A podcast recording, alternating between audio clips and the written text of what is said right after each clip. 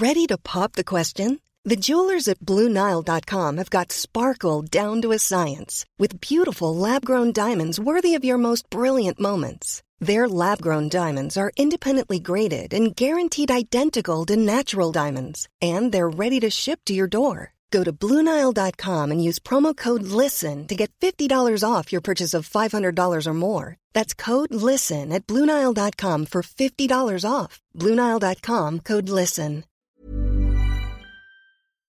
Que dois-je faire Alors comment ce texte est-il appliqué dans les entreprises et quels sont vos droits C'est légal, c'est irréprochablement légal.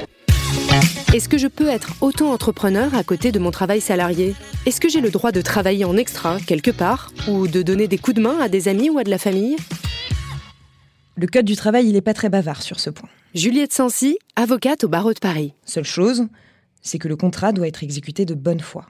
Ça implique que le salarié a une obligation de loyauté envers son employeur. À combiner donc avec cette liberté constitutionnelle de travailler. Dans ce cas-là, et de manière générale, le salarié peut exercer une activité professionnelle hors de la société qu'il emploie. Il y a des exceptions. La première, c'est la clause d'exclusivité. Première chose à faire donc, c'est vérifier que vous n'avez pas cette clause dans votre contrat. Si elle y est, elle vous oblige à consacrer l'intégralité de votre travail à votre employeur.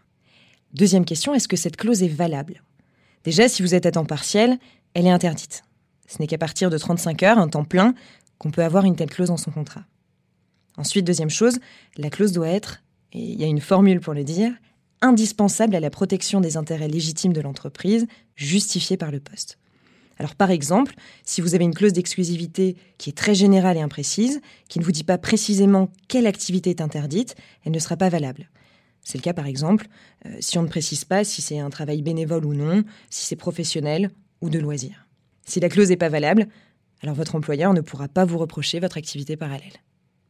Deuxième exception, l'obligation de fidélité. Alors on peut aussi l'appeler l'obligation de loyauté. Son effet, c'est qu'elle interdit aux salariés d'exercer une activité concurrente à celle de l'employeur. Par exemple, créer une activité concurrente, détourner la clientèle de l'employeur ou suivre une formation dans une société concurrente. Alors attention à ne pas confondre cette obligation avec la clause de non-concurrence.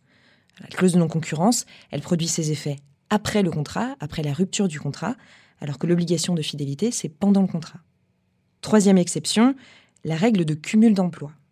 Si vous avez plusieurs emplois, il ne faut pas que la durée totale du travail dépasse 48 heures par semaine. Vous devrez fournir à votre employeur les documents qui permettent de vérifier cette durée totale, par exemple vos plannings, pour l'un et l'autre des employeurs.